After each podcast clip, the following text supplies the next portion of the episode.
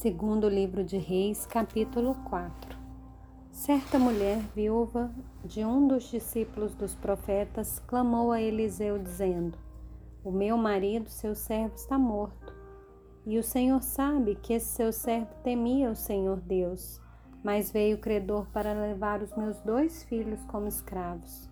Eliseu perguntou à mulher: O que posso fazer por você? Diga-me o que é que você tem em casa.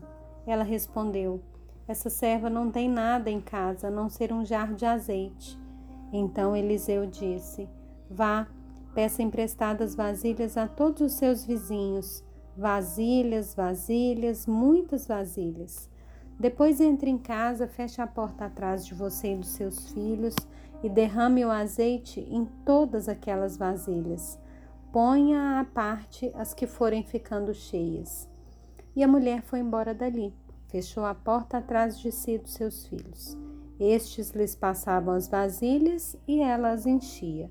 Quando todas estavam cheias, ela disse a um dos filhos: Traga-me mais uma vasilha. Mas ele respondeu: Não há mais vasilha nenhuma. E o azeite parou. Então ela foi e contou ao homem de Deus. Ele disse: Vá, venda o azeite e pague a sua dívida e você e os seus filhos vivam do que sobrar. Certo dia, Eliseu passou por Sunem, onde morava uma mulher rica, que insistiu para que ele ficasse para uma refeição. Assim, todas as vezes que passava por lá, entrava para fazer uma refeição. Ela disse ao seu marido: Vejo que esse passa sempre por aqui, é um santo homem de Deus. Vamos fazer um quarto pequeno no terraço da casa colocar nele uma cama, uma mesa, uma cadeira, uma lamparina. Assim, quando ele vier à nossa casa, poderá ficar ali.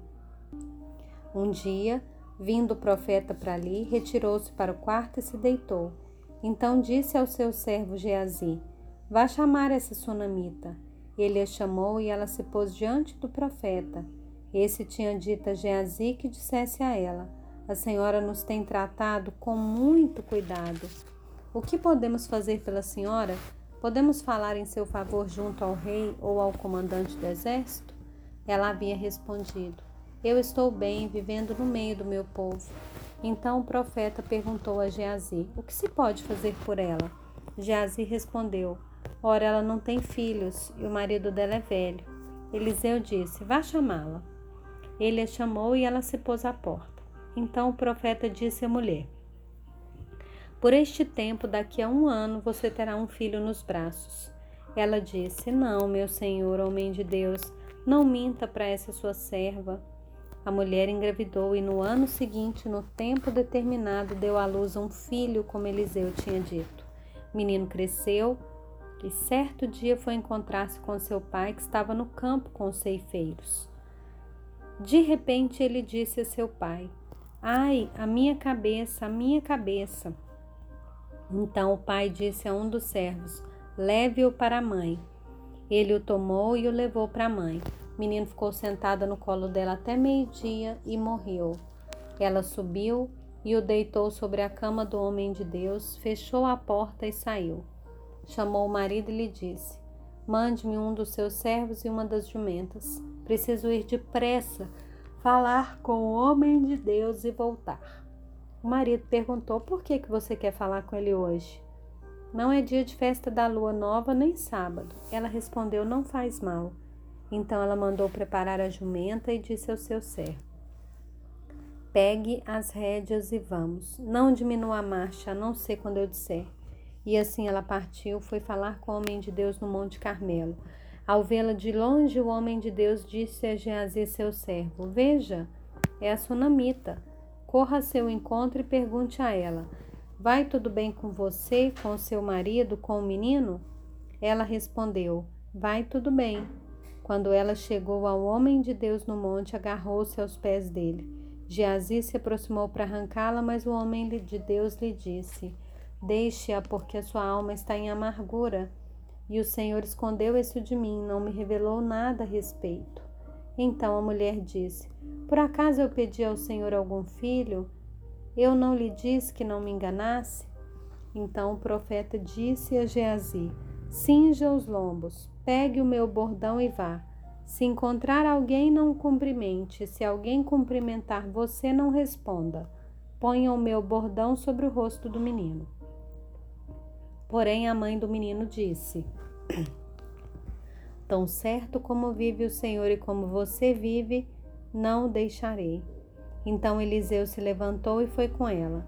Geazi foi adiante deles e pôs o bordão sobre o rosto do menino. Porém, não houve nele voz nem sinal de vida. Então voltou para encontrar-se com Eliseu e lhe disse: O menino não acordou. Quando o profeta chegou à casa, eis que o menino estava morto sobre a cama. Então ele entrou, fechou a porta e orou ao Senhor.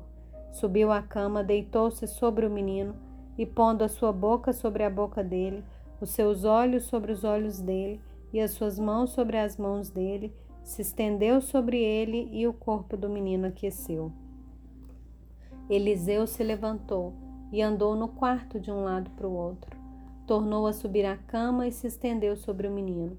Esse espirrou sete vezes e abriu os olhos.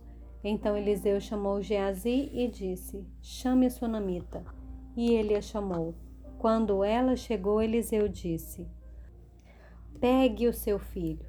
Ela entrou, lançou-se aos pés de Eliseu e prostrou-se em terra, pegou seu filho e saiu. Eliseu voltou para Gilgal. Havia fome naquela terra.